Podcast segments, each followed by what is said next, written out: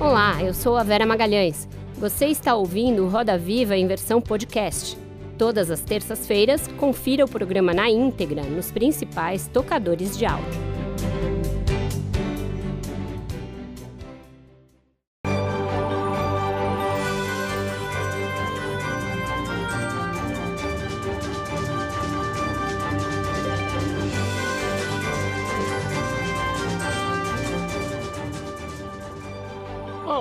Boa noite. O Roda Viva está no ar para todo o Brasil pela TV Cultura e emissoras afiliadas e em múltiplas telas em todo o mundo com transmissão pelo UOL e pelas nossas plataformas digitais. Há muito tempo, a emergência climática já deveria ter deixado de ser tema de cúpulas para se tornar uma preocupação e um compromisso diários de todos nós, seres humanos. A rápida elevação da temperatura da Terra é uma realidade cotidiana, cujos efeitos já são sentidos em todo o planeta.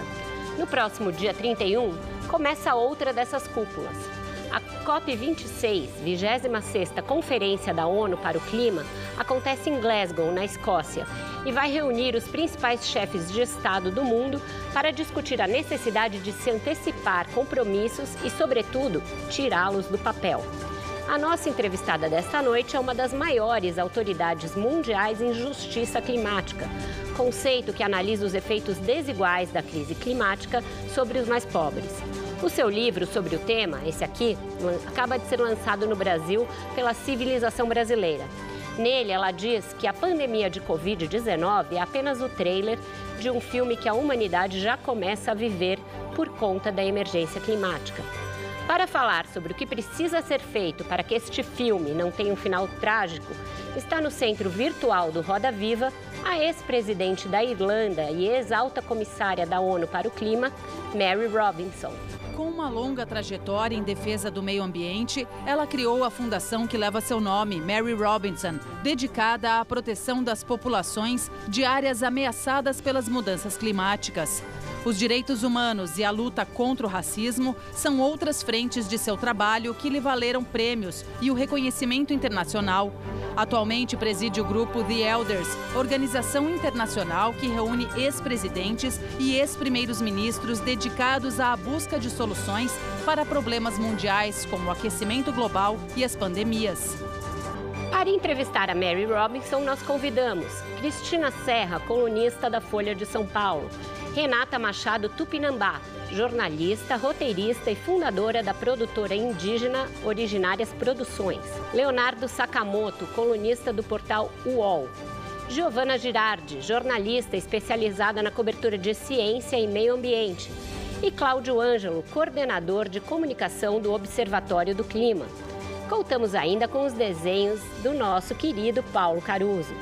Boa noite, presidente Robinson. Obrigada por estar conosco aqui nesta noite. Eu queria começar perguntando à senhora acerca da COP26. O que a gente pode ter de expectativa quanto a é, compromissos que tirem do papel principais, as principais metas do Acordo de Paris e o quão atrasados nós estamos para começar a efetivar é, essas mudanças, para que a mudança climática não nos atinja ainda mais fortemente? Well, first of all, uh, it's a pleasure to be with you and the journalists on the panel uh, and to have a focus on climate justice. But I want to answer your question about COP26. It's the most important COP, certainly since Paris, maybe even more than Paris, because we're running out of time.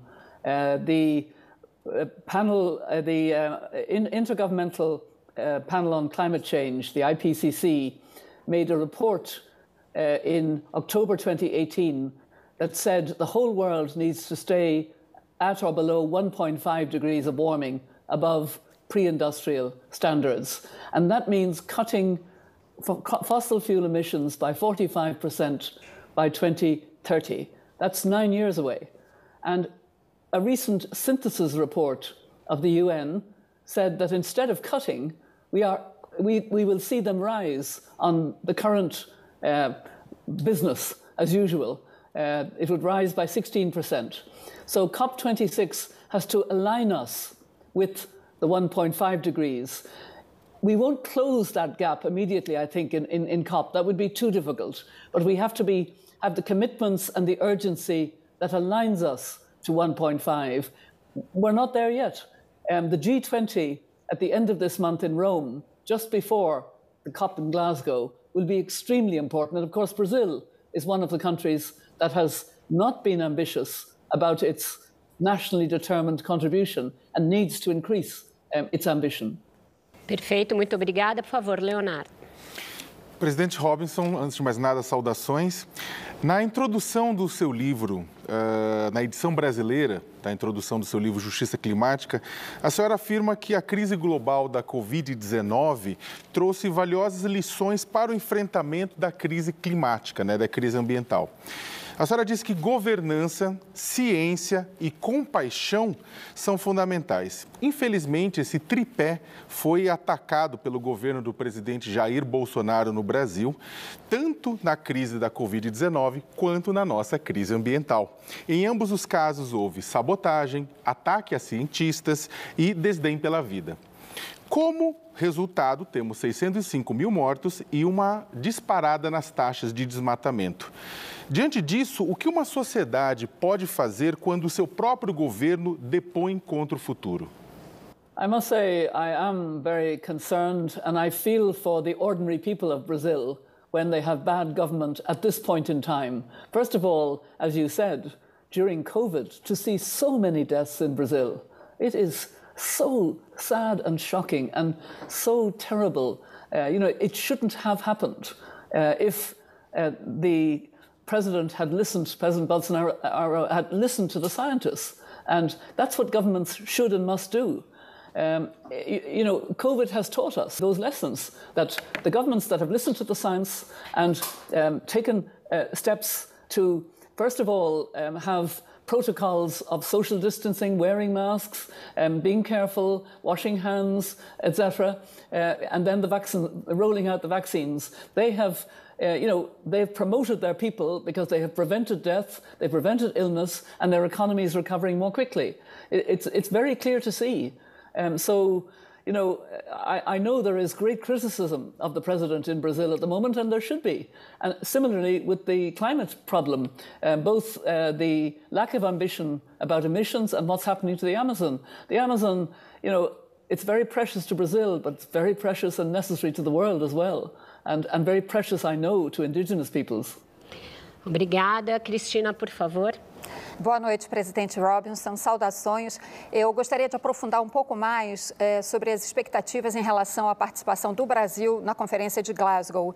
É, a contribuição mais importante que o Brasil pode dar para controlar as emissões de carbono é justamente controlar o desmatamento. Mas aqui no Brasil o que a gente vê é até uma certa é, política de estímulo ao desmatamento, estímulo às atividades predatórias, sobretudo na Amazônia.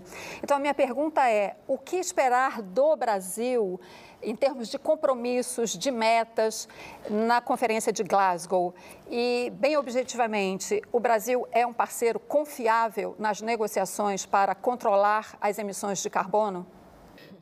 It's sad that we have to have um, a panel discussion about a country that's not living up to its commitments made earlier and the commitments on stopping deforestation that were made um, in the summit before Paris and at Paris. And, uh, you know, the, the, really sad thing is, and you know it much better than I do, uh, that under this current president, Brazil has been going backwards. Uh, Brazil had a very good Minister for Environment um, at Paris, um, a good friend, and also now a friend of COP with me. You know, we were in a larger circle as friends of COP, um, Izabella.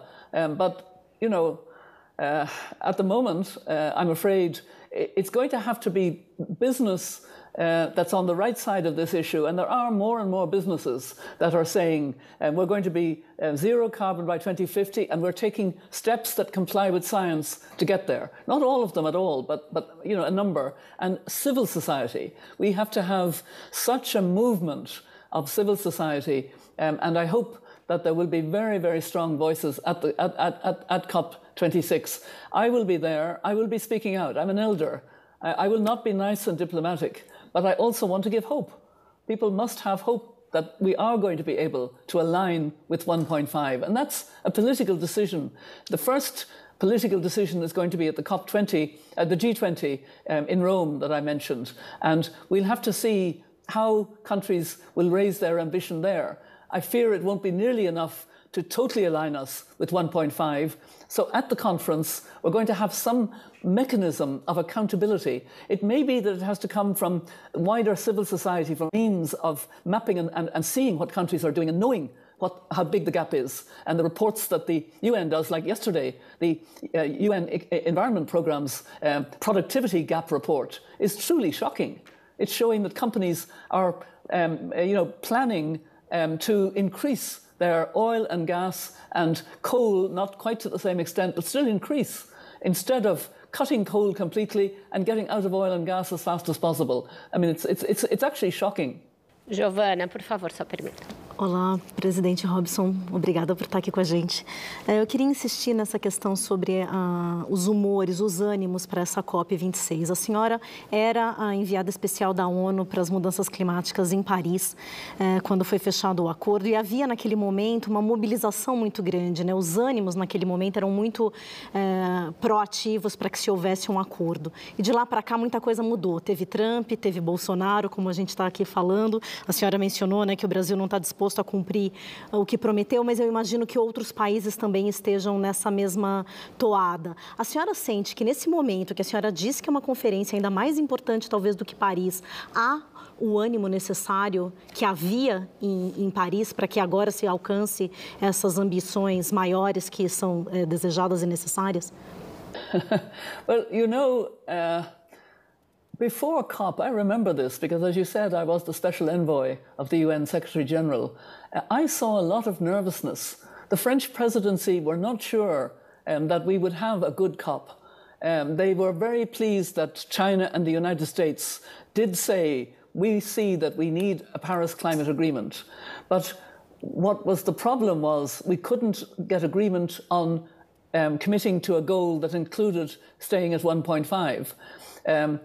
That was that was a key thing, um, and uh, it, it, was very interesting how it happened. And it only happened at Paris itself. Uh, India, for example, wouldn't agree before Paris.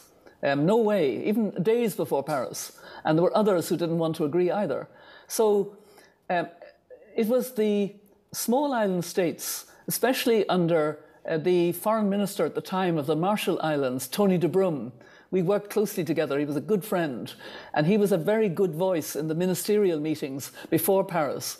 And he kept saying, Do you want my country to disappear and go under because of sea level rise? Do you want us to no longer be a sovereign people, just a group of people, migrants in another country? And he kept repeating this. And then we had the marching in Paris in the street, 1.5 to stay alive. And in Paris, a high ambition coalition was formed in Paris during the conference. And the high ambition coalition was led by Tony de Brum of the Marshall Islands, but it included the United States and the European Union and a wide range of countries. And the, the whole purpose of the High Ambition Coalition was to get 1.5 degrees into the text.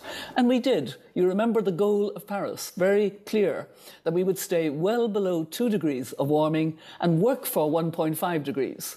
And then Paris had to ask the scientists, the Intergovernmental Panel on Climate Change, what's the difference between 1.5 degrees and 2 degrees?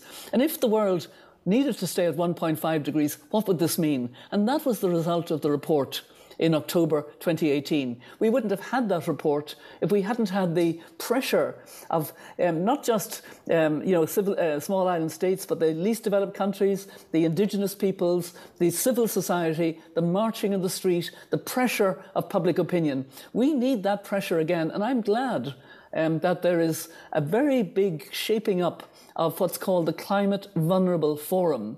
It's a forum of more than 48 countries now. It was 48 countries. I gather it's over 50 now. Um, and uh, it's being led in a way by the Maldives and by Mohammed Nasheed, who had played a role when he was president of the Maldives in Copenhagen. He's now Speaker of the Parliament, but he's very active. They've got quite a lot of, of business rowing in behind that we have to have a COP that is aligned with 1.5. No question. And we have to have a mechanism to do that. Now, we're not there. And, you know, it's like before Paris, we're not there. But um, uh, that's the work we have to do. Renata, por favor. Presidente Robson, é um prazer. É, sabemos que a COP26 fala muito sobre a proteção da biodiversidade, mas o que temos visto hoje como um tema central né, o mercado de créditos de carbono. Sabemos que a redução de, né, do carbono é muito importante no mundo, mas é, as empresas que, que estão né, negociando esse crédito de carbono são as mesmas empresas que poluem é, e, e, e têm promovido também muita destruição aos ecossistemas e biomas no mundo. E eu queria saber se você vê como uma medida eficaz essa questão dos créditos de carbono, uma vez que as mesmas empresas que pagam por esse crédito milhões para poder proteger determinadas áreas são as mesmas empresas que estão também poluindo no mundo e continuam a poluir. E destruindo comunidades indígenas. Então, seria a minha pergunta. In fact, the elders have talked a lot about carbon markets or a carbon price. And we would strongly favour a carbon price, a proper carbon tax, a high enough carbon tax to tax the externalities of carbon, the harm it's doing uh, to health, um, the, uh, you know, the, the many deaths from indoor and outdoor fossil fuel pollution, um, the despoiling of nature, etc. Um, all of these should be factored in with a carbon tax. The carbon market is another way of trying to regulate, but actually we don't think it's as effective. And I agree that in many ways it can, it can sort of suit um, the traders um, in, in, in, fossil fuel, and uh, a, a, carbon tax is much more effective. Cláudio Ângelo, por favor. Boa noite, presidente. É, a gente está vendo na organização da COP26 uma espécie de microcosmo do, do, do mesmo problema de desigualdade que tem atormentado as negociações de clima durante 27 anos agora, né?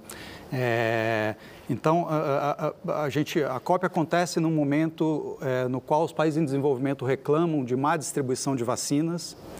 Uh, a maior rede de organizações da sociedade civil, a Climate Action Network, escreveu uma carta dizendo que a COP era, é, não era justa nem equitativa e, portanto, deveria ser adiada. Eu queria saber eh, se a senhora acha que o governo britânico errou ao insistir em manter a COP num contexto de pandemia e de, e de é, distribuição muito injusta de vacina entre países ricos e países em desenvolvimento, e se a senhora acha que isso pode contaminar as negociações é, em Glasgow e tirar o foco uh, do que deve ser feito em termos de ambição climática para se ficar discutindo pandemia e acesso à vacina. I think it's a good question, and I understand the problem. It is shocking and unacceptable that we have not had fair and equitable access to vaccines around the world. It is actually shocking because COVID itself has exacerbated, made worse, all the inequalities, and they are connected racial inequality, gender inequality, poverty inequality, etc. And uh, I, I, understand the voice of civil society, quite a lot of it, that asked, you know, could there be a postponement so that there can be more from developing countries and more of the voices of those most affected um, at the COP. We have already postponed, as you know, um, it should have taken place last year. I myself feel it is too urgent. We actually need this COP.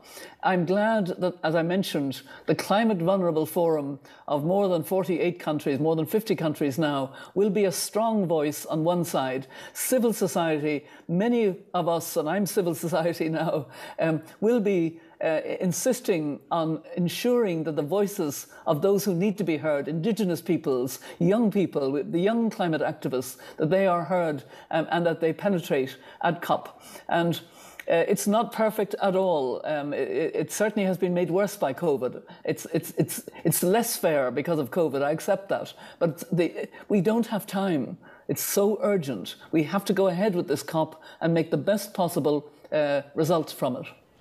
Já que o Cláudio trouxe à, baila o tema da pandemia, é, eu fiz menção no início do programa a uma parte do seu prefácio em que a senhora disse que a gente está vivendo apenas um trailer de um futuro que já chegou, por meio das mudanças climáticas e que elas, mudanças climáticas, explicam o surgimento da pandemia, né? Esse escape de um vírus, um vírus animal que atinge a humanidade como um todo.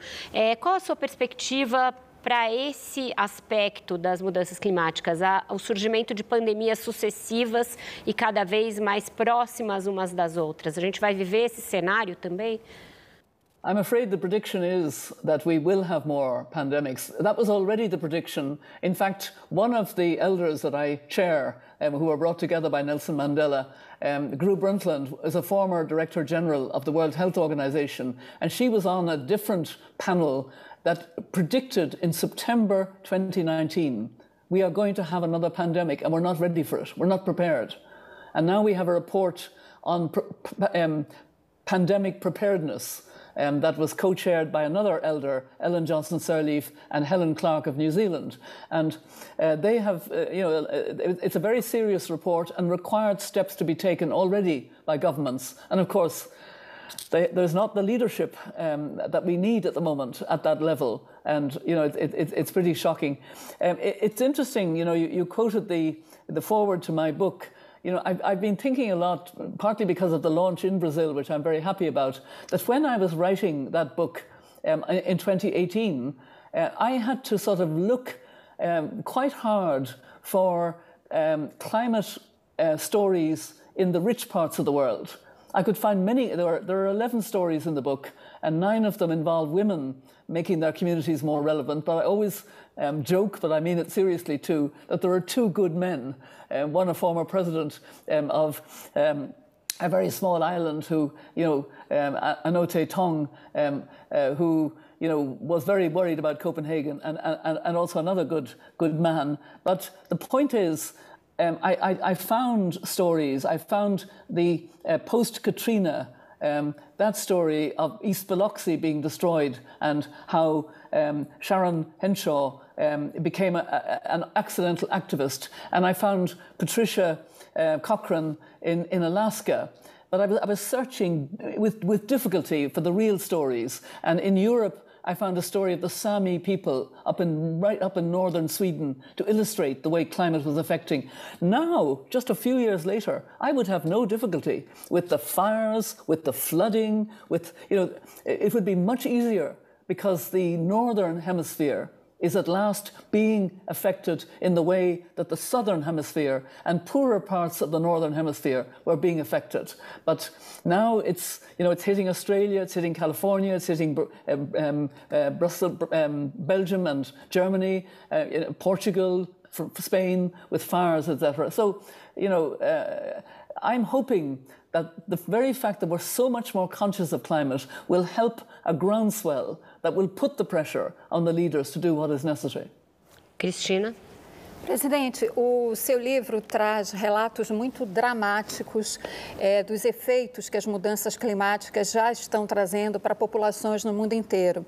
É, me chamou a atenção especialmente, é, me chamaram a atenção algumas situações que a senhora relata na África, inclusive de comunidades que precisam se deslocar agora buscando por terras férteis em que eles ainda possam cultivar e plantar, etc. E a senhora traz uma frase que me tocou muito profundamente em que a senhora diz todos viajam pelos corredores da morte. A senhora está se referindo a comunidades de pastores que precisam se, se deslocar em busca de terras e água.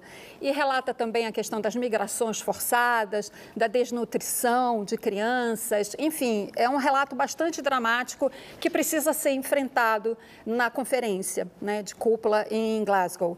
A minha pergunta é a seguinte, e, e a senhora tem dado bastante ênfase a, aos esforços e a participação da sociedade civil nessas discussões. Mas a gente sabe que as empresas e os governos precisam atuar fortemente para, de fato, conseguir eh, manter, a, a, combater a mudança climática e o aumento de temperatura no planeta. Então, minha pergunta é: como convencer ou como é, fazer com que empresas e governos, né, governos que resistem mais a ao combate à, à crise climática, como comprometê-los de fato com, ah, com essas medidas que precisam ser tomadas né, para manter a temperatura no nível que não seja catastrófico, né? porque, como a senhora mesma afirma no seu livro, trata-se de uma questão de justiça climática, que é um imperativo ético e moral. Só que como comprometer essas empresas quando a gente sabe que muitas dessas empresas, inclusive, fazem muita propaganda, muito marketing, né, verde, mas de fato são empresas violadoras, inclusive, de direitos humanos. Well, you know what we are seeing, and I think we'll see much more of this, is law cases, cases in courts in different parts of the world. There was a case recently against the oil company Shell. Um, and uh, fining Shell a very big amount of money. Um, and Shell has appealed. We'll see what happens. Um, there was a case in Ireland and the Irish government had to do more because of that case. There was a case in France. France has to do more. The first case was in the Netherlands um, and was a kind of, um, seemed to be a once off case, but it isn't. There was a very important case in Germany, and Germany has had to uh, increase its ambition. Um, there are other cases that young climate activists have been trying, and some of them have not succeeded, but others have. And I think when, because we're, we're seeing the causation of uh, you know, the, the shocks of climate change being linked to human behavior now, to the fossil fuel companies, the emissions. And we can measure it now. We can measure it scientifically much more. And therefore, we can bring cases in court. So that's one way. But at a COP, it requires that the right voices are heard. I agree with you there. Um, I, I have heard the voices of uh, those I told stories about um, raising their voices, being at the COP, like Constance Okollet from uh, um, Uganda. She comes to COPs and speaks um, with that sort of very strong, deliberate voice of absolute knowledge of how dangerous um, climate, uh, uh, climate change is. And then um, the delegates stop, they literally, you know, um, lift their heads and listen because they haven't heard this before. They, they, they work on, in a kind of technical way. They see each other all the time at conferences and they fight over words and phrases, but they don't know the reality until the reality is spoken at the table. So that is important to have, you know, indigenous voices, to have young voices, to have grassroots voices at COPs. And I know it's going to be harder because of COVID, I accept that. But I also know that special care is being taken to ensure that enough of those voices will be there. Com isso, então, nós chegamos ao fim do nosso primeiro bloco desse Roda Viva. Vamos para um breve intervalo e voltamos já já com a entrevista com a Mary Robinson.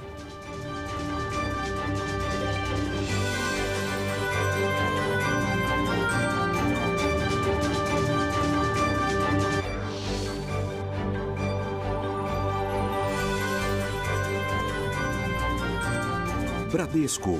Transforme o futuro.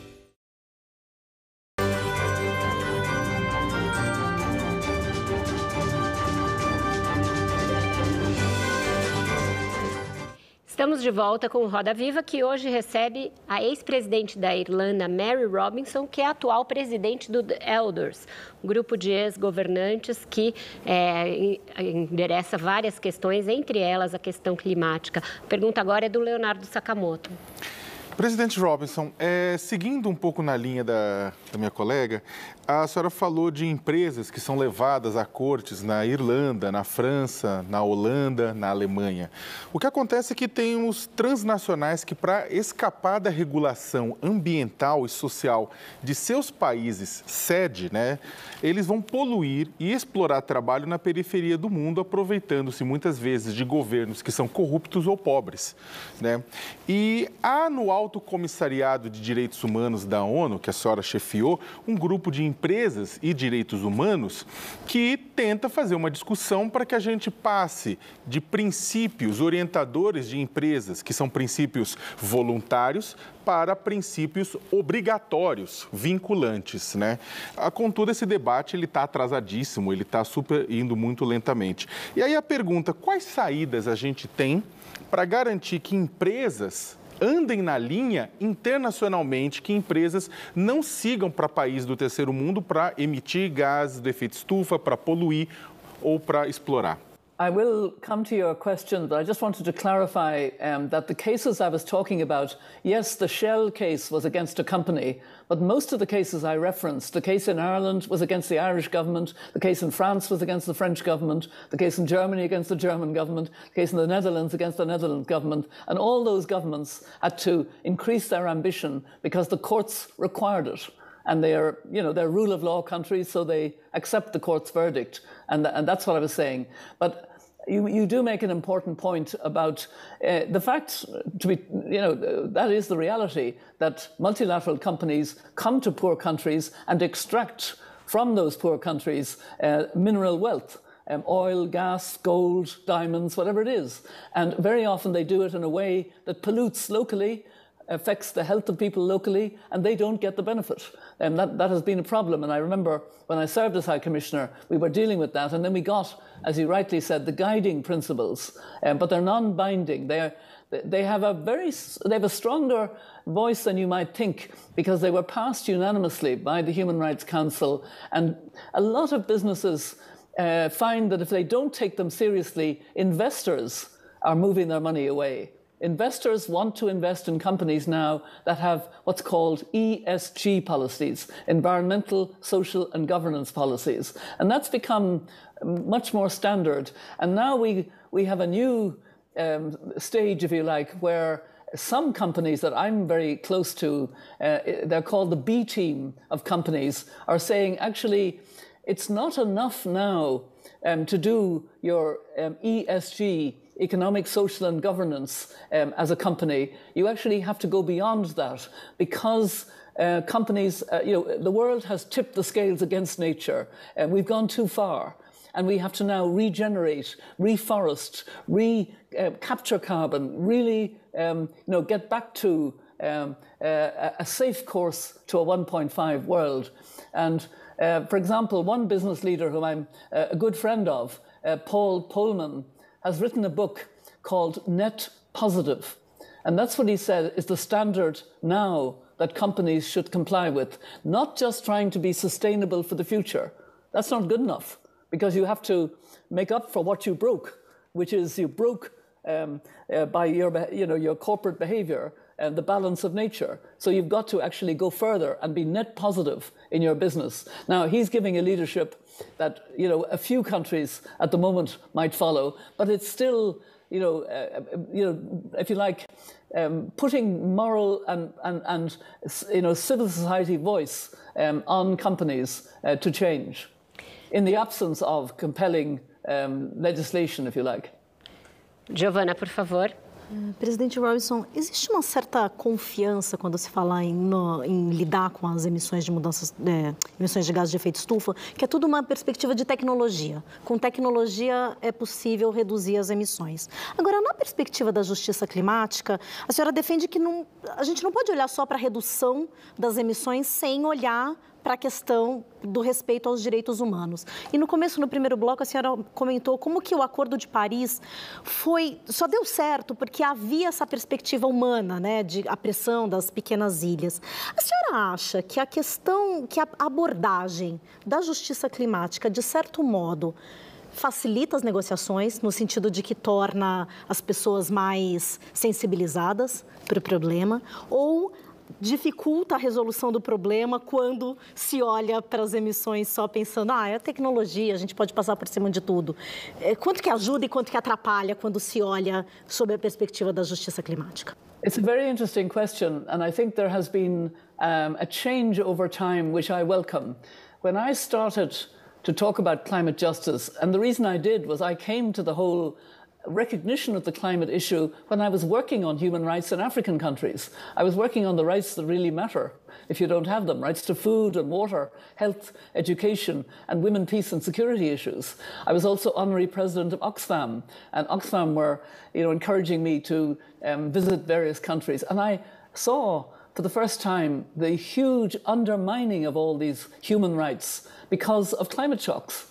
Uh, you know, even the right to life itself, but certainly food security, everything was put at risk. And so uh, that was how I came to it. So it was natural to me to speak about climate justice, and I had a Climate Justice Foundation, Mary Robinson Foundation for Climate Justice.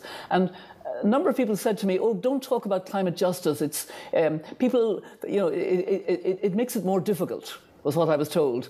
I think that has swung, and I think thanks to young people, thanks to indigenous people, thanks to, and we've begun to understand the layers of injustice that make it compelling that we have to talk about climate justice. And those layers are, I'll give you the five layers very quickly. Um, the first layer is it affects disproportionately and much earlier the poorest countries, the poorest communities, the small island states, the indigenous peoples, and they, by and large, are the black and brown and indigenous peoples in our world, so it's a racial injustice as well. Secondly, within that, the gender injustice, the different social roles of women, different rights sometimes. They don't have land rights in some countries, they don't have access to credit, but they have to put food on the table, they have to make their communities resilient. The gender injustice, the intergenerational injustice that young activists have been calling us out on, and rightly. And fourthly, and this is a subtle one but very important, um, the injustice of the different pathways to development of different regions of the world. The industrialized world, you know, Europe, the United States, Japan, Korea, etc., we built our economies on fossil fuel.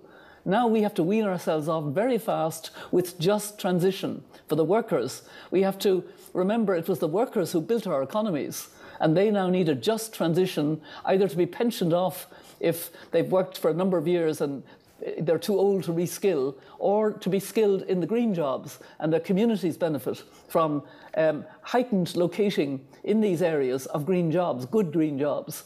And uh, developing countries want to go green, but it's much harder if they haven't got a base uh, of, of, you know, of building their economies on fossil fuel like the rich countries did. Um, and they're not getting the technology and the, the skills and the training um, nearly as much as they should be to help them. So they have that dilemma, a different dilemma in taking their people out of poverty. And the fifth um, injustice is the injustice to nature herself. And we've only recently properly factored that in um, in preparations for COP26. There is the other convention, the Convention on, um, uh, uh on, uh, on uh, Biological Diversity, uh, which will take place uh, virtually at the moment, but also in Kunming in China physically next May, they hope.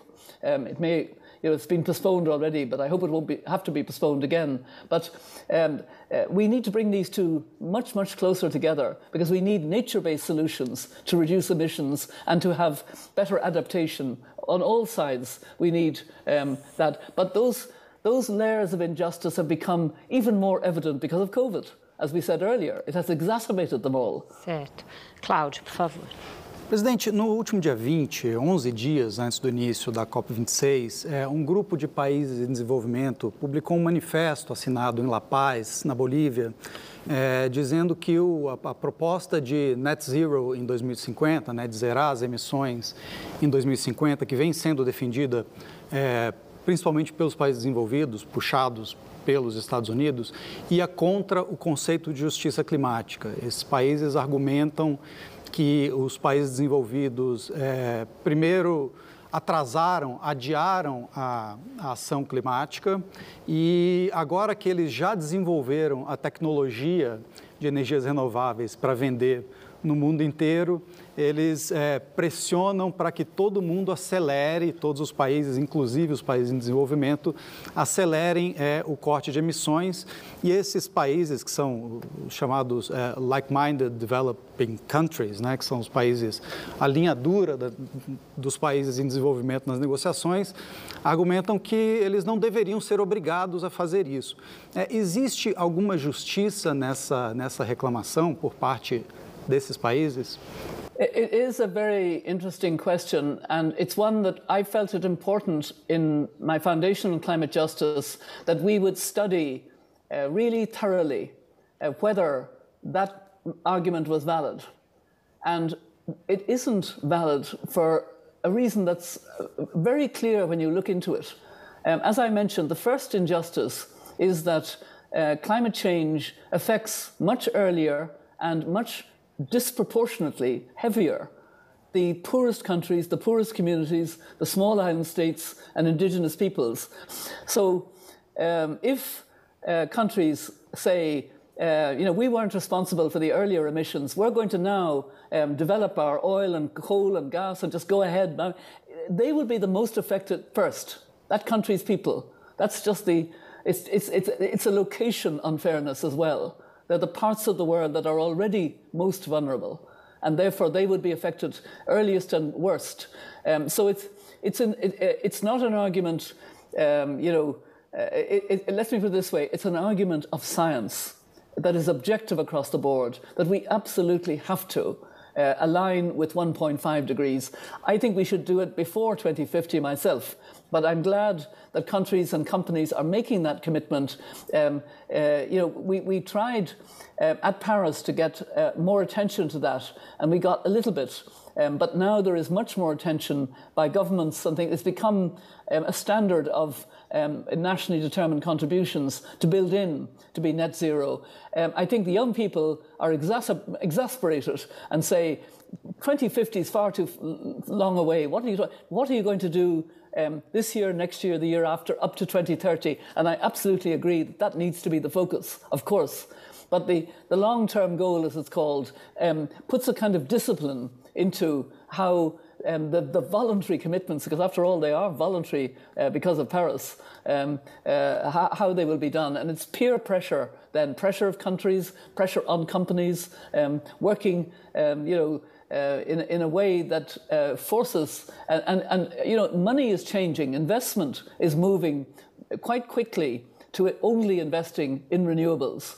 Um, and I do believe that developing countries may need, for example, I'm, I'm, I'm conscious of the need for gas in Africa um, as a, a, just transition to being able to have um, renewable energy. You need a baseload of electricity that helps you then to turn green in the way that uh, developing countries have done. But it should be a just transition and be well over by 2050. Renata, por favor. Presidente Robson, quando escutamos falar sobre justiça climática, também estamos pensando nos direitos da natureza. E quando falamos nesse movimento global dos direitos da natureza, que vem justamente da inspiração no pensamento dos povos originários e que faz parte também da Constituição é, no Equador, né? É, eu, sempre, é, fico, eu, eu sempre vejo que por mais que a gente é, veja constantemente essas empresas também disputando lobby né, nessas mudanças do relatório climático, né, que é uma realidade da qual a gente sabe que, que existe mesmo antes de, de ver vazando na imprensa, né, é, eu queria saber se você vê projetos de lei como esse como uma solução é, mais efetiva, uma forma de inibir essas empresas e essas multinacionais ao adentrar os territórios. E quando você esteve na Somália, você viu uma realidade lá muito, muito pesada. E dessa realidade também de desapropriação de terras, onde as pessoas mais humildes são sempre as que sofrem e as comunidades tradicionais também mas principalmente no momento que elas estão defendendo a vida e essa natureza, elas também são chamadas de terroristas. Aqui no Brasil a gente tem visto isso muito com a população indígena e todos que tentam defender esses biomas, né? Então eu queria saber se se dentro dessa questão desses projetos de lei, é, tem todo esse movimento global pelos direitos da natureza, que parte justamente de ver esses recursos naturais de uma outra forma, muito mais respeitosa, não apenas como objeto, né, mas como um ser vivo, né, um ser vivo e com direitos próprios, da mesma forma que existem os direitos humanos. Uh, I, I think it's a really, really important question and Uh, I, am glad when I served as UN High Commissioner for Human Rights that I had a lot of interaction with Indigenous peoples because I was the coordinator of the Decade of Indigenous Peoples. It's a kind of UN way of doing things, kind of clumsy, but it, it did give me huge insights at the time, and I've built on those with a significant number of Indigenous friends that I listen to. And they are full of profound spirituality and wisdom that really affects me. And um, I'm aware, for example, that indigenous people save um, a great deal of the forests of the world. And yet, as you say, they can be hounded or prosecuted or killed. Um, and we have a terrible problem of, I call them human rights defenders, who defend the land rights or the water rights of their community. And they are um, you know, very much at risk at the moment. Um, and and uh, you know, they, there was a, a, larger number killed last year than I think we've ever seen. So uh, it, it is a, a real worry um, that uh, that this happens, if I could put it that way. But I also see that. Um, you know, young people, um, the young climate activists um, talk in terms of, you know, linking with nature. And some of us um, did a project in Italy for the architectural Venice Biennale. We called it a future assembly. And it was assembly that went well beyond human to um, other, you know, um, to trees, but also to water, to air, and said all of the, um, uh, you know, all components have a right not to be extinct. As you know, one of the terrible problems is the extinction of species. And so, you know, there's a right not to be made extinct, at least, and, uh, and that you know, we can and should uh, see ourselves in a kind of continuum in the way that uh, indigenous peoples do, and not just think that human rights are for humans alone. Now, I'm a very strong human rights adv- advocate. I don't want to weaken the Universal Declaration of Human Rights or all the other treaties and the covenants on human rights, but I, I'm very aware of reaching out now for a, a broader, more comprehensive approach that does see our links with nature as being part of who we are and part of how we must live. And I think COVID, if I may, uh, COVID gives us good examples. We changed behavior because of COVID when we didn't have a vaccine. We wore masks, we washed our hands much more often, we socially distanced, etc. And what I'm saying now, particularly in the industrialized world, in Europe, in the United States, etc., I'm saying over and over again, we must change our consumption behavior. We must consume less, we must consume far less meat. I explain I've become a pescatarian. I moved from being a meat eating to now only fish and vegetables. Um, I, I, I, kind of lapsed a bit during COVID, I have to admit, because my husband is not a pescatarian. He loves his meat, and so it's a bit difficult when there are just the two of us. But you know, everybody has to make an effort. In fact, if I may, I'm, I'm giving a very long answer, I know, but I want to emphasize the three messages that I give to any audience that I speak to. I say, make the climate crisis personal in your own life. And that means you're doing something today you weren't doing yesterday, like recycling that bit more carefully, or changing your diet, or changing the way you move around, not, not in a, in a, a non electric car or whatever. Um, and secondly, get angry with those responsibility. And that's governments, it's business, it's cities, it's anybody with the capacity to uh, affect the climate issue. And if they're not doing it, then get angry and uh, you know use your voice, your vote, whatever you can to change that. And thirdly, we have to imagine this world that we need to be hurrying towards. We don't do enough of that.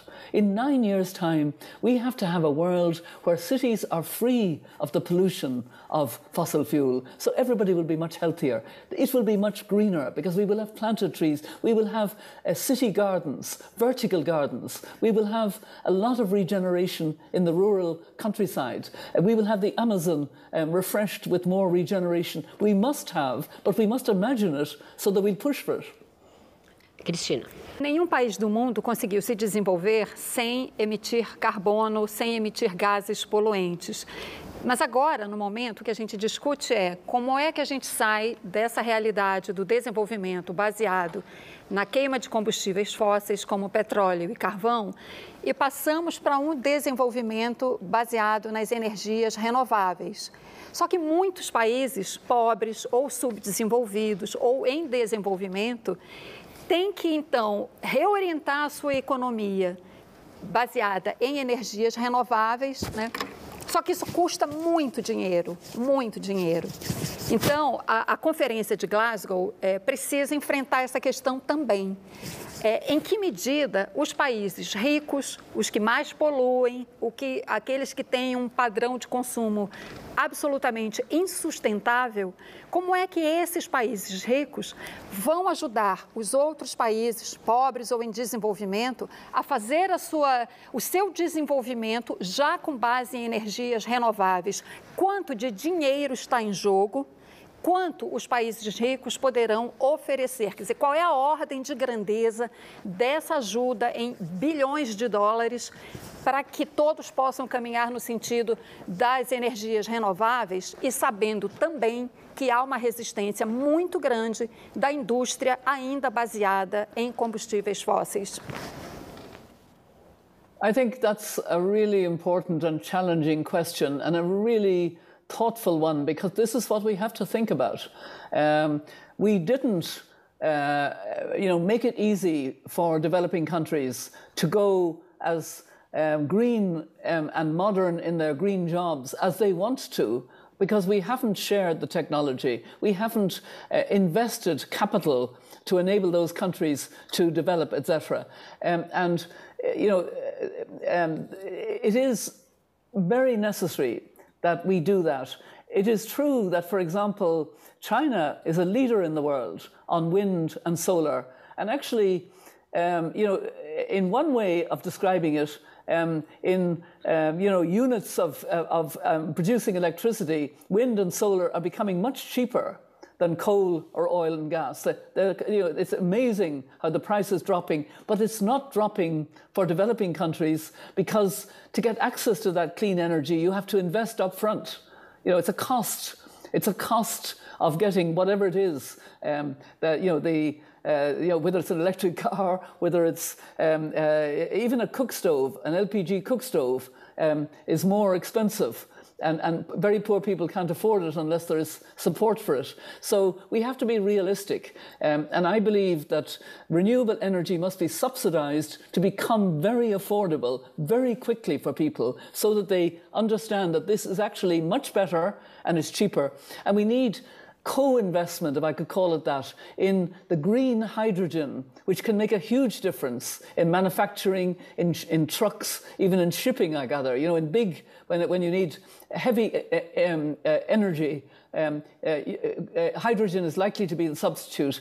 Again, developing countries can't develop that on their own, but why don't we have, you know, cooperative development now? Because we're one planet and, you know, there are no jobs on a dead planet, as has been said over and over. And uh, so we need much more cooperation in sharing the technology and working together um, to ensure that developing countries can um, move forward um, and, in some cases, have gas as a, as a brief transition um, um, for longer than um, the industrialized countries, which means the industrialized countries have to be even more ambitious about getting out of fossil fuel even faster. Com isso, então, encerramos o nosso segundo bloco do Roda Viva. Vamos para mais um breve intervalo e voltamos já já com a entrevista com a ex-presidente da Irlanda, Mary Robinson.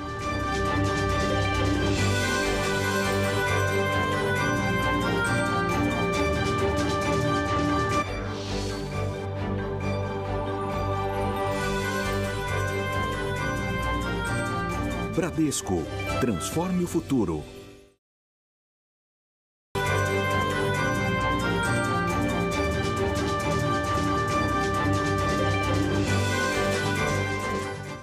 Estamos de volta com a entrevista com a ex-presidente da Irlanda, Mary Robinson. Estamos falando principalmente sobre a COP26, que começa no próximo dia 31 de outubro. Presidente, eu queria continuar nesse assunto da geopolítica e de como os países devem contribuir para que a gente caminhe aí para conter, para mitigar os efeitos da mudança climática. Os Estados Unidos, com o governo Joe Biden, voltam a ser um protagonista nessa equação. Inclusive, o presidente Biden estará em Glasgow para participar da COP, algo que o ex-presidente Donald Trump eh, negligenciava ou até achava que era desnecessário. Qual a importância da volta dos Estados Unidos como protagonista e como a senhora vê um pleito do Brasil, do governo brasileiro, de que para fazer a sua parte, para se comprometer com metas mais arrojadas, ele precisa ser pago? O presidente Jair Bolsonaro tem vocalizado esse discurso de que o Brasil precisa ser compensado. É mais ou menos o que a Cristina estava perguntando no bloco anterior, mas ele endereça isso diretamente ao Brasil, que o Brasil precisa ser compensado financeiramente pelas suas, é, pelos seus compromissos climáticos. Como a senhora vê essa mentalidade meio financista aí na, na, no, na assunção de metas e compromissos climáticos? Well, first of all, uh, relating to what you said at the beginning, I do believe it's important that President Biden and his administration um, are serious about climate. John Kerry is very serious about it as well, because we need the leadership. Um, when President Trump pulled the United States out, it was very bad, and other countries kind of slowed up. We lost momentum.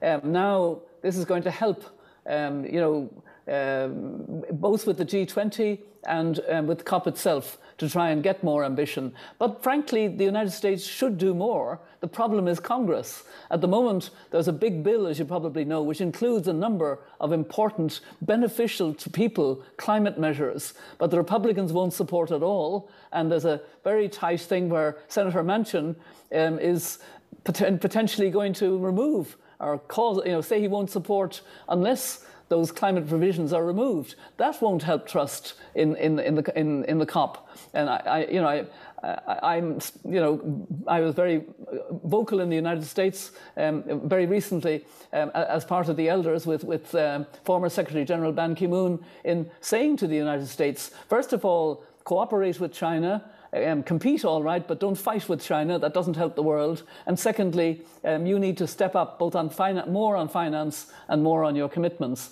But um, I don't accept the arguments of um, uh, President Bolsonaro at all. Um, in fact, um, you know, I think the, the, the, foot is on. He, his government is, is, is, is not fulfilling uh, a responsibility that is both political and moral um, uh, and uh, it, it is really shocking. And, and, it's, as I said earlier, it's shocking to see the deaths. Um, through the deaths and unnecessarily serious illness for people um, uh, through COVID, and it's shocking to see what's happening in the Amazon. And it is very sad that a great country like Brazil, I have visited, I made a state visit as President of Ireland. I've been there a number of times uh, when I was High Commissioner, etc.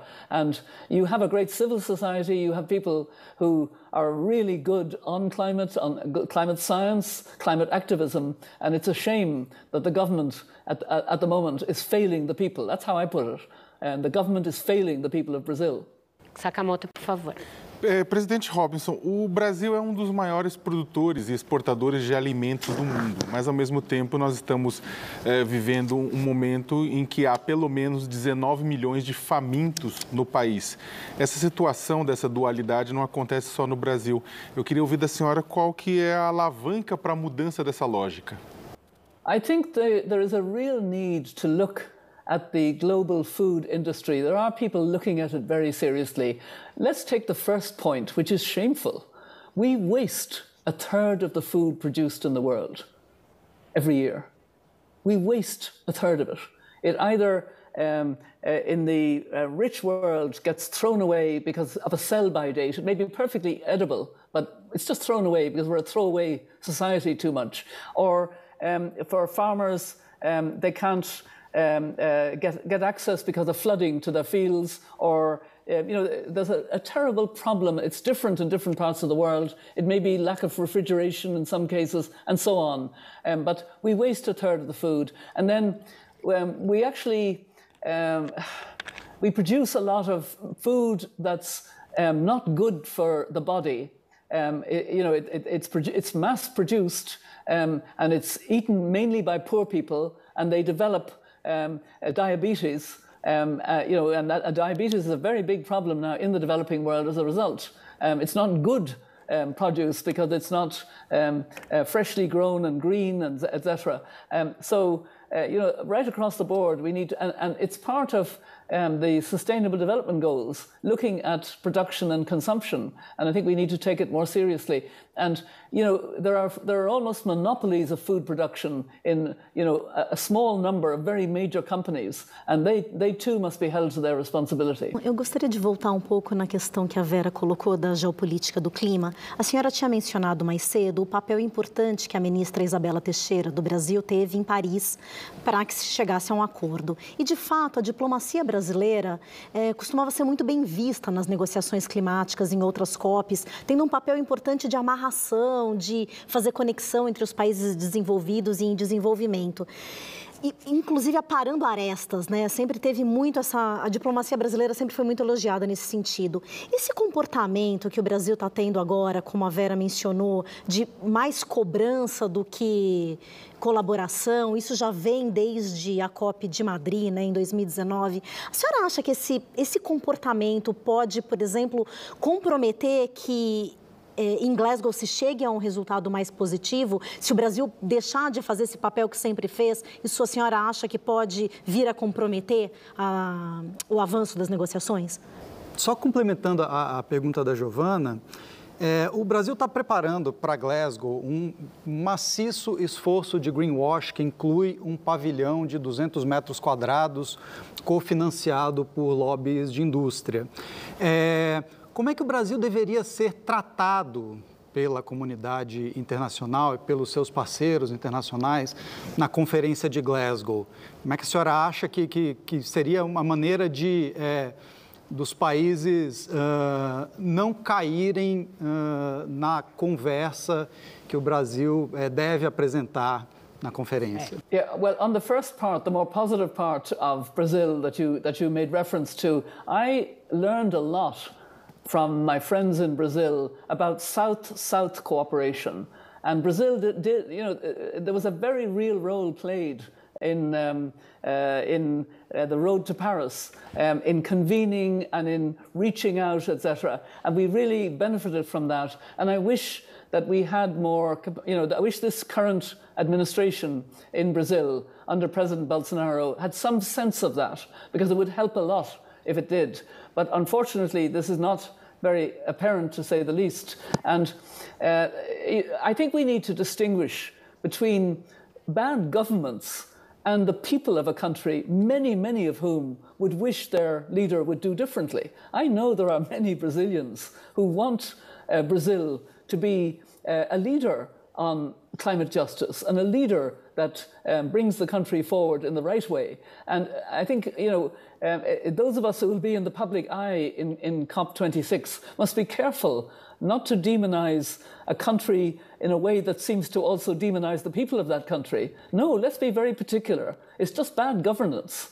It's, ba- it's not taking responsibilities properly. And that's what it is. It's not, um, and, and, and, and people sometimes just cannot, um, you know, prevent uh, in, the, in the short term until there's an election or something happens. Um, that's the way it is. But we, we, we need to be particular and go, and, and, and, and certainly the elders will speak out about the countries that are not um, uh, doing enough. I hope that Brazil, which will be at the G20, will in fact feel the pressure and, and um, you know, try to uh, be more ambitious about what it's doing, and in particular, um, change course on the Amazon, which is so important.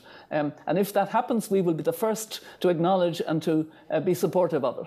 Em relação a essa maneira como o mundo vê o Brasil e essa tentativa do Brasil de mitigar a sua imagem ruim, que o Cláudio perguntou? Well, uh, you know, I think the truth is COVID has exposed um, very much um, how bad the government has been um, in its leadership, in its example, in its language, in everything. And then people see, well, it's, it's equally not taking seriously the climate crisis. And that's an existential threat to the people of Brazil, but also to the whole world. And therefore, you know, uh, I, I, think it's, it, it is fair to criticize very sharply any government that is not taking its responsibility at the moment because it is too serious. Renata? Presidente Robson, é, qual o maior risco que corremos né, é, na COP 26 é, é, em relação a, ao que essas empresas têm buscado?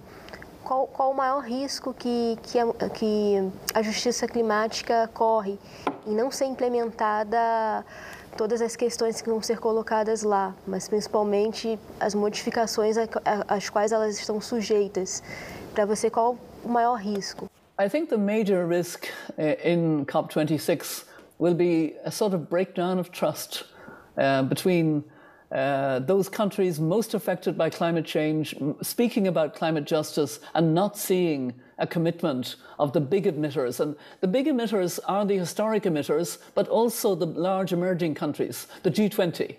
If they don't, uh, you know, step up much more than they've done, and they do it in Rome before COP, uh, then I, I, can see a problem of trust really at the conference. And then uh, uh, uh with that, um, the, the, production gap that the UN Environment Programme produced yesterday, published yesterday, is scary because it's saying every government is going to uh, increase its production. You know, every uh, significant uh, government, including the US, is going to increase its oil and gas and uh, maybe reduce coal, and the UK is reducing coal. But, you know, uh, and the International Energy Agency has made it quite clear there should be no new exploration of coal in particular, but also no new exploration of oil and gas. That's what the International Energy Agency has said, which used to be quite conservative and supportive of fossil fuel in the past, because they read the science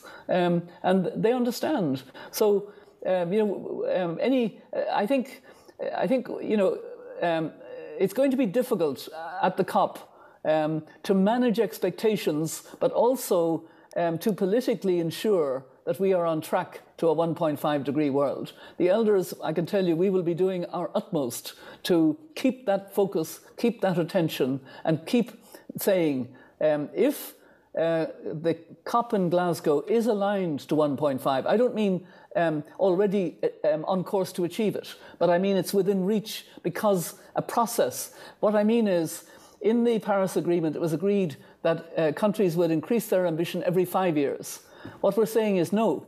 Countries that need to increase their ambition must do it every year. The countries that should be giving more in finance must do it every year, not every five years. Um, and, you know, we must have a sort of pathway that accelerates because of the urgency. Com isso, então, chegamos ao fim do nosso terceiro bloco. Vamos para mais uma breve interrupção e voltamos já já com o Roda Viva.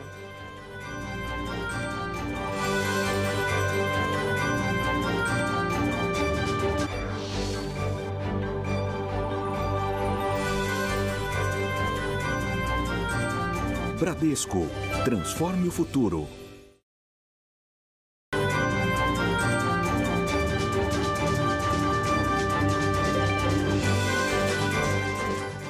Estamos de volta com o Roda Viva e a pergunta agora é da Cristina Serra. Cris. Presidente Robinson, a senhora mencionou várias vezes aqui na nossa conversa sua preocupação com a Amazônia. A minha pergunta é: se a senhora tivesse a oportunidade de se encontrar com o presidente Bolsonaro ou estar é, frente a frente com a missão brasileira que vai a Glasgow, o que, que a senhora falaria para o presidente Bolsonaro sobre a necessidade de proteger a Amazônia? I think what I would try to do is uh, convey how extraordinary it is that Brazil has so much of the Amazon. It doesn't have it all, but it has a very large part of it, one of the greatest lungs of humanity that is in danger, endangered. And we know that now. It is endangered. And it could be very critical for future living on this planet. And you have the opportunity um, and you need, yes, the support. Um, you don't need compensation, that's the wrong language, but you do need support and will get support if you have the right policies from uh, business and from other countries, uh, because everybody has an interest in the Amazon. Presidente Robinson, a gente vê é, as cidades como um principal foco hoje de riscos aí à, à vida na Terra e de é, total descaso com as necessidades de mudanças que a gente tem que fazer no nosso comportamento como cidadãos para que a gente não escale na emergência climática. Então, a gente tem aí toda a questão dos resíduos que não está resolvida e que foi agravada com a pandemia. A gente tem aí é, toneladas e mais toneladas de máscaras, de outros resíduos hospitalares. É, tornando isso ainda mais grave. A gente tem a questão do, dos resíduos plásticos que não está resolvida, tem o nosso consumo exacerbado, que ninguém está pensando em abrir mão de nenhuma comodidade. É, o que na COP vai ser feito para abrir os olhos das pessoas, desses que estão nos assistindo agora, de que todo dia alguém tem que fazer alguma coisa diferente? I think you're right that cities can be really part of the problem, but they can also be part of a great opportunity uh, for cities to transform themselves. And there are wonderful networks of cities, um, you know, the G40 network and other, C40 network and other networks, where cities are in um, a sort of alliance with each other in different parts of the world um, to help each other, learn from each other, and learn, you know, good inventive ways of with the transport, with the waste management, as you said, and with um, with the greening of the city, with having city gardens, having buildings that um, are, are are generating electricity, not absorbing it, not using it, but generating it, and so on and so on. Now, um, uh, there isn't nearly enough of this, but uh, we have to see that if we could just you know, cooperate more together, um, including um, cities cooperating more, as um, some of them are doing and doing very exciting things with. And it's all over the world. I mean, Freetown, a city in uh, Sierra Leone, is a good example. Uh, Sierra Leone's a poor country, but Freetown as a city is really trying. Um, uh, um, uh, um, Durban in South Africa is another one. And, you know, um, and, and then, you know, you've, you've got, you know, Chicago and you've got um, Sydney, and you have cities all over the world that are really making efforts. Paris, obviously, uh, following the, the conference there in, in Paris, really trying uh, to move ahead and giving good leadership. Um, there's a lot of good leadership in cities that we're seeing more than we're seeing uh, overall in, in, in, countries today um, uh, on, climate, on the climate crisis. Cláudia? Presidente, a senhora falou agora há pouco da gente imaginar um mundo diferente, um mundo no qual nós estamos, estaremos vivendo daqui a alguns anos. É, a ciência não tem nos deixado sonhar de um jeito muito otimista. Né? Poucos dias atrás, a Agência Internacional de Energia uh, publicou um relatório dizendo que 60% das reduções de emissões que precisam ser feitas nesta década vêm de tecnologias que ainda estão em fase de protótipo ou ainda é, na bancada. E a gente vê em todas as aberturas de conferência do clima um discurso muito forte de precisamos ter esperança e se ainda dá tempo de manter o 1.5 sob alcance. É, é, é, essa, esse discurso de esperança não está amolecendo um pouco a gente? É, não está na hora da gente abandonar esse discurso esperançoso e dizer, gente, é, não dá mais tempo, mas cada tonelada de carbono que a gente conseguir mitigar importa muito agora. I must say, um, I find um, that I am being more direct and more uh, explicit in my criticisms of those who should be doing more. I think you can feel that as journalists. I'm speaking out. The elders are speaking out because we see exactly that time is running out. Uh, in their report in October 2018, the scientists collectively, the Intergovernmental Panel on Climate Change, said you have to reduce by 45% by 2030 um, carbon emissions globally. It is doable if you have the political will. We have wasted the years since 2018, wasted them, and we're facing a COP now where we really have to make change. Um, Nelson Mandela asked us to bring hope but we're not optimists, we're prisoners of hope. Um, and uh, we will do it by you know, seeing what is positive that we can say, but also calling out those who have not done what they should have done. And you will hear, you know, um, that criticism, certainly from the elders, um, in our voices at COP and after COP. And we will continue to put pressure on governments. I have written to, uh, as chair of the COP, to every member of the G20, um, letters that are individual to each of them. You know, to the chair of the COP, um, which is Italy, they should be paying more finance. Um, they're not paying enough, and nor is France, about the 100 billion. Um, so I say that in the letter. They're polite letters, but they're very clear in what they say. And then to those who haven't yet um, declared their nationally determined contributions, you need to do that. To those who are not am- ambitious enough, you need to do that. Now, it's just a moral voice from the elders, but we are committed to use whatever, uh, you know, whatever persuasion we can have um, because of the urgency. And that is the problem of this COP. Uh, there's an awful lot to do and not enough leadership. But it is good that President Biden will be there. It's good that there will be voices um, that will be urging. And we know that there was hesitation before Paris as to whether we would get agreement. So let's not be fatalistic. Let's work to make it happen. President Robinson, uh, há ainda líderes políticos e econômicos que ainda uh, propagam a ideia de que as mudanças climáticas são uma grande fake news. Como é que que sugestão a senhora daria para um cidadão comum poder enfrentar o negacionismo? I, I think it is really shocking that we have a world where fake news is so uh, broadcast. And I think the social media platforms um, have a big responsibility, which they're not taking.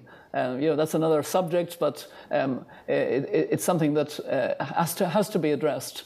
Um, you know, you cannot have uh, democracy and good governance if you don't have objective, science based facts that people on all sides agree on. They may disagree on how to you know, go forward in, in the context of that, but they don't, they shouldn't dispute um, uh, you know, the, the, the, the, points about science, the points about nature, um, all of that. That, that should guide us um, because uh, you can see when you ignore it, like in COVID, um, when you ignore the science of COVID, the health warnings and the, and the need for vaccination, that um, you have far, far more deaths. Um, it's lethal to undermine uh, the scientific ob- objectivity of, you know, the, the need for the, uh, to, to believe in the reality of.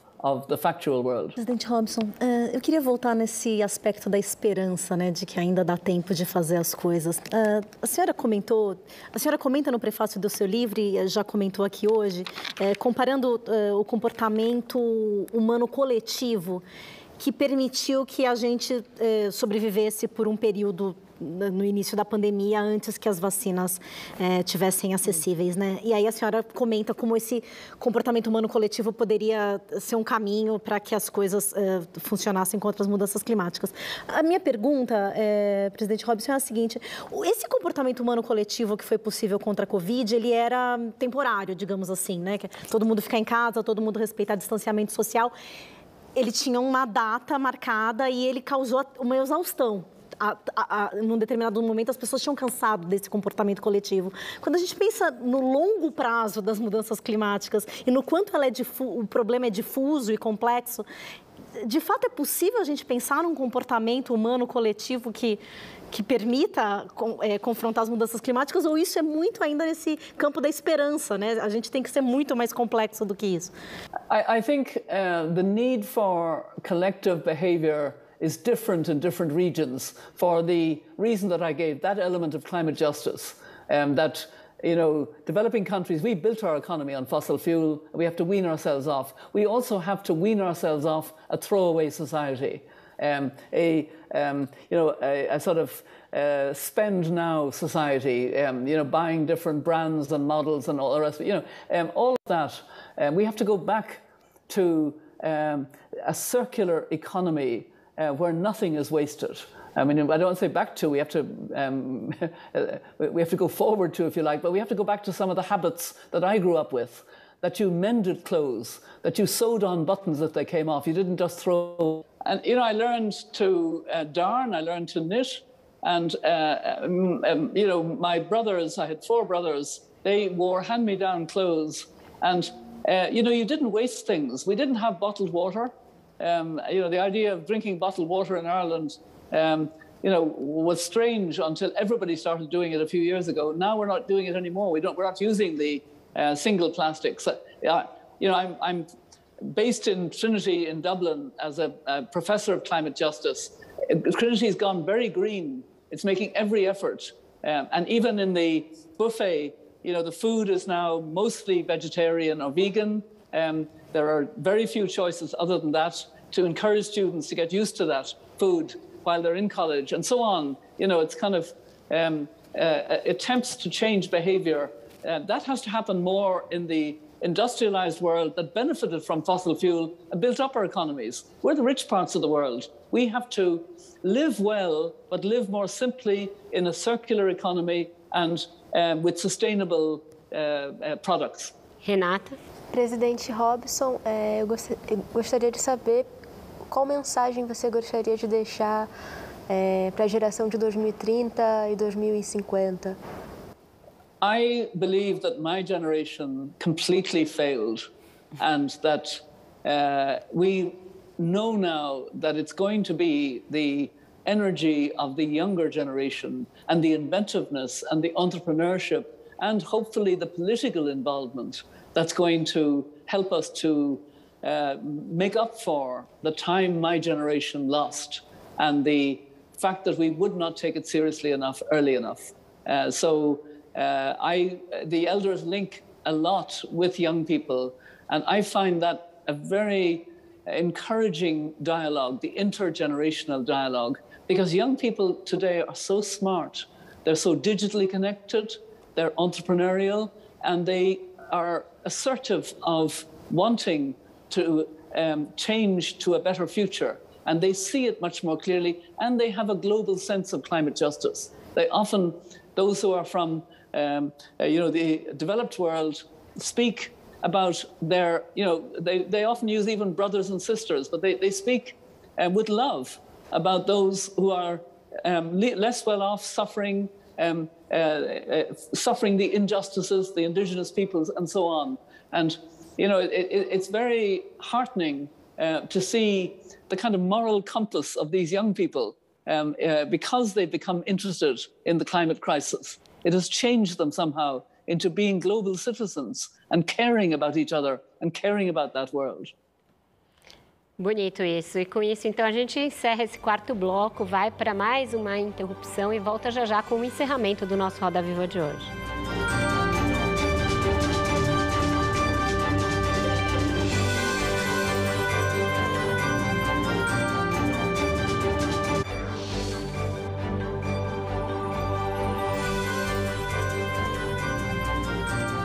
Bradesco.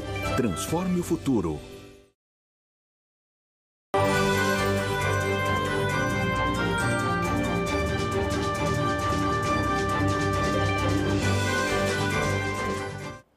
Estamos de volta com o Roda Viva, que hoje recebe a ex-comissária da ONU para o Clima e ex-presidente da Irlanda, Mary Robinson. Presidente Robinson, é, nesta COP não serão firmados novos compromissos, né? O que vai se tentar é acelerar e comprometer os países com os compromissos de Paris.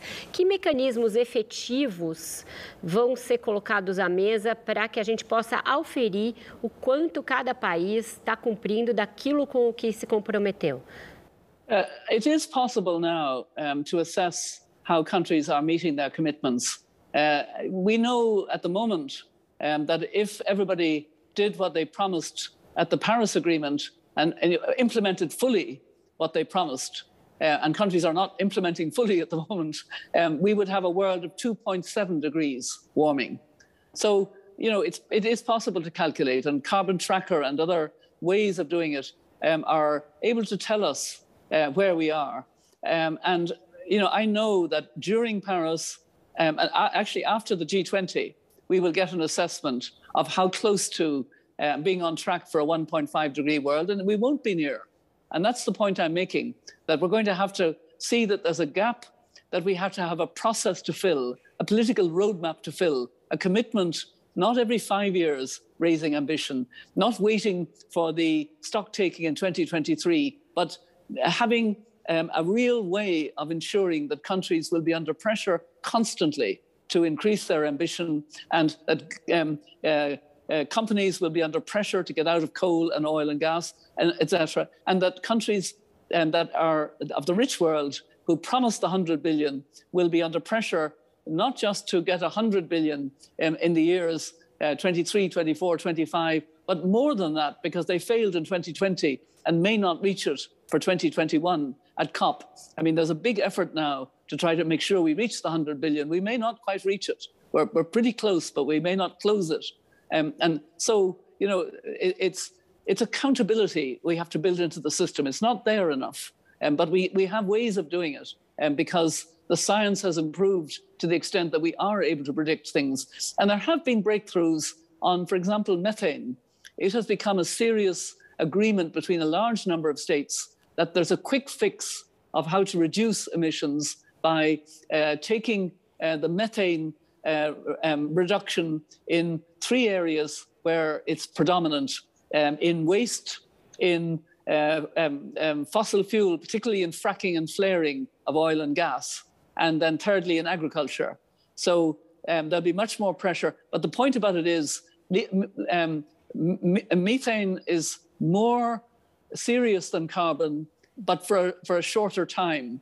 But if we can stop the methane, it will help us um, to stay aligned more with the 1.5 degrees. And um, that has been one of the good news stories recently.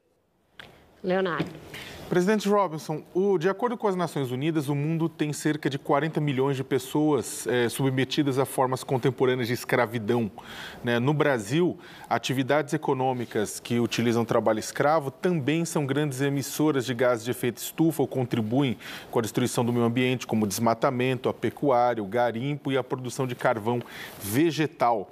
Né, em todo mundo há um ciclo bastante vicioso, né, que, em que escravizados destroem florestas e aí ah, contribuem com mudanças climáticas que levam a seca, inundação, desertificação, que aumenta a vulnerabilidade social e que, por sua vez, aumenta o trabalho escravo. Como quebrar esse ciclo? I think it is good to link human trafficking with the issues of climate. Actually, um, it's, it's really good to get out of silos of thinking that things are dealt with separately. They're very often linked. And, you know, uh, what COVID has brought out is the intersectionality, in particular of, you know, uh, the, the, racist, um, the injustice of racism, the injustice of gender discrimination, the injustice of poverty, the injustice of human trafficking, etc. You know, um, the, the, the, there's an intersectionality in that um, if you're you know, very poor and in a very poor job where you're basically being trafficked, um, you're a human slave, as, as, as we now um, characterize, because of the conditions. You may, you may be, uh, you know, there are quite a number of people in India in particular and, and Pakistan that are um, uh, almost owned by the owner in the sense they don't have any independent rights um, and, and they can't negotiate, they can't do anything. Um, and uh, uh, abuse of labour is, is a very, very real problem in our world. And uh, you're right to say, and very often it's by those who exploit um, abusing labour to make more profit, to make themselves richer, and uh, um, very often producing more emissions. Presidente, a, a, crise climática, no seu livro, a senhora afirma que a crise climática é um problema é, provocado por homens e que a solução agora é uma questão feminista. Por que é tão importante ouvir as mulheres para a solução da crise climática? Well, first of all, you know, I, I do say we need a feminist solution, and that doesn't exclude men. Uh, in fact, I hope it will be embraced by as many men as possible. More men are calling themselves feminists, as you probably know, but they tend to be men if they're you know, presidents or prime ministers who have cabinets that are balanced, uh, 50% um, women and men, um, because that's part of uh, you know, that we need the equality and the parity um, at, at, all the tables um, of women um, and men uh, it, for better decisions. Uh, but it, it is true that women, uh, on the whole, have a way of leading uh, which helps deal with the climate crisis. And we've seen that women led governments have by and large done better with COVID for the same reason, because it's a, it's a collaborative problem solving way of leading. It's consultative, there's less ego, it's less um, you know, macho in that sense. And um, it, it, does care about those you, um, you govern. You know, you see leadership as service, service to the people. It's a servant leadership very often. And I think that's uh, very helpful. And I note, and I'm very much involved in um, uh, a number of women leaders networks. And I see a lot of trust among women leaders because actually we got to where we've got to because we believe passionately in change that needs to happen. And therefore, there's a trust that you know, we know we're on the same side in these issues. So uh, some of these women, women leaders networks are, be, are becoming quite effective in looking for change. And before Paris, there was a network of us women um, with Laurence Tubiana, with Christiana Figueres, and others. Uh, some of them were called lionesses, but we were part of a, a network that was supportive of Paris um, uh, be, being achieved. And, you know, um, uh, I, I, I, think in this century, women are going to have to play much more of a, of a, role, including young women, including Greta Thunberg and her generation, many of whom are the young climate activists who speak out, Xiye Bastida and many others. Cláudio. Eu queria fazer uma pergunta sobre comportamento do setor privado. A gente tem ouvido ultimamente muita gente falando de ESG, é, mas a lógica das empresas, em especial das empresas de, de combustíveis fósseis, é, parece não estar mudando muito. A Shell, por exemplo, recentemente é, sugeriu que se resolva o problema é, das emissões plantando florestas em países em desenvolvimento como o Brasil. Eu queria saber da senhora em que medida o ESG não seria a nova roupagem do velho negacionismo climático. I, I, I, can understand uh, very much the question, and I, I'm very critical of some offsetting that's going on. Um, as you say, planting, and, and I've seen, um, I, there was a project of my university, Trinity College Dublin, um, in Senegal, um, a PhD and some masters in development practice who were studying mangroves with the community. And it was a very good project, but they watched projects um, uh, in the area they were in where a thousand trees were being planted uh, on bad land. Nobody cared about the trees. It was just offsetting and they got money for it. The trees would die and another thousand trees would be planted. Absolutely outrageous. And there's a lot of that going on. And that's greenwashing and it's, it's undermining. Um, you know, the, the, the, the, point about ESG, um, paying more attention to environment, to social, meaning um, labour standards, um, safety of, of, of, protection of workers, etc., um, uh, collective bargaining, and then governance. Um, you know, um, a, a, board that is um, balanced in, in many ways, um, um, both racially and, um, and, gender ways, and so on. all of this is good for companies. And uh, like anything else, it can be abused, it can be exploited, it can be superficial. But some countries take it seriously. What I was pointing out in Paul Polman's book about net positive, he's saying on behalf of Unilever um, which he led for a long number of years. He uses that example. Um, actually, things are so serious now. Um, ESG is not enough. Um, trying to be sustainable within your company is not enough. You've got to go that extra step and be net positive, um, regenerate, um, do more than you need to do, because it, it, the world needs it and your company will benefit from it. Renata? Presidente Robson, de todos os países que a, é, a senhora conheceu é, no mundo, né, vendo é, todas, as, todas as, as, as, diferentes culturas, né, os diferentes povos e realidades desses países, é, quais você lembra que, que teria ali uma justiça climática, o que mais se aproximaria de uma justiça climática? Que lugares do mundo você viu o que mais se aproximaria disso? Yeah, you know, it, it, it's a hard question in many ways. Um, I think if I was to pick one country, it would be Costa Rica. You know, um, it is almost um, completely um, uh, dependent now on clean energy. Um, sometimes, if the wind isn't blowing, there might be a problem, or you know, but basically, it's it's it's, it's pretty well got there. It's been on the right side of a lot of human rights issues, and um, you know, the uh, issues um, that will be progressive in the Human Rights Council or in the UN or whatever. And uh, Um, you know, I, have only visited once, I must confess, but uh, it's a beautiful country, and it's sort of um, it's, it's, it's a small country like my own country, Ireland, but it seems to capture the biodiversity of the world in a, in a wonderful way. And I think that may affect people. It's also a country that doesn't have um, a, an army, you know, all the things that, uh, you know, uh, uh, are, are good models for how the world could be a much better place. Giovana, para a última do programa.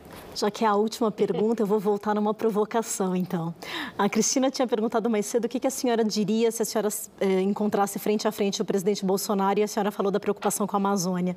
Eu imagino que a resposta dele ia ser: ah, mas os países da Europa todos desmataram e agora eles estão cobrando que a gente proteja a floresta.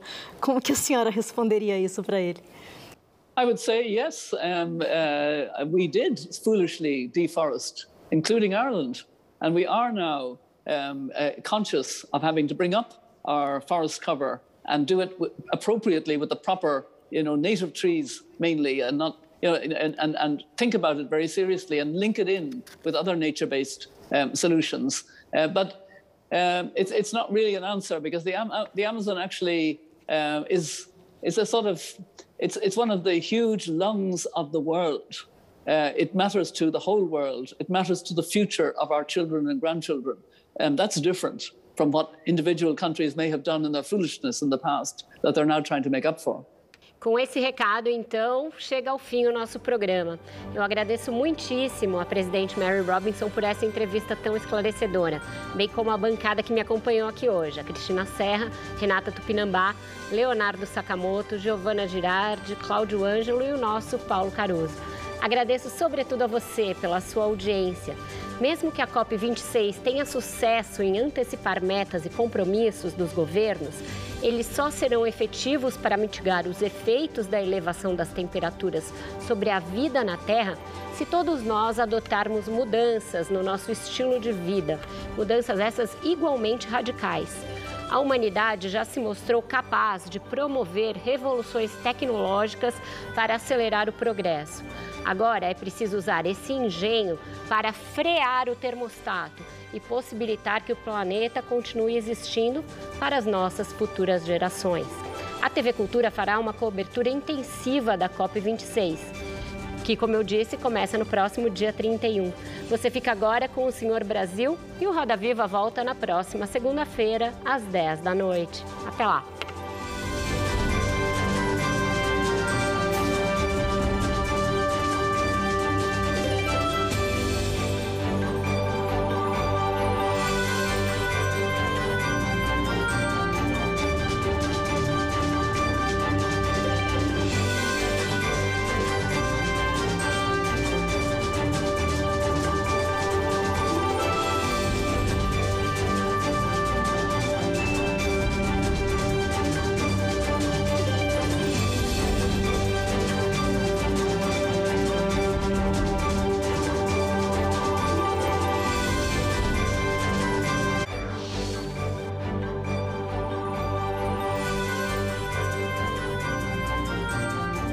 Bradesco. Transforme o futuro.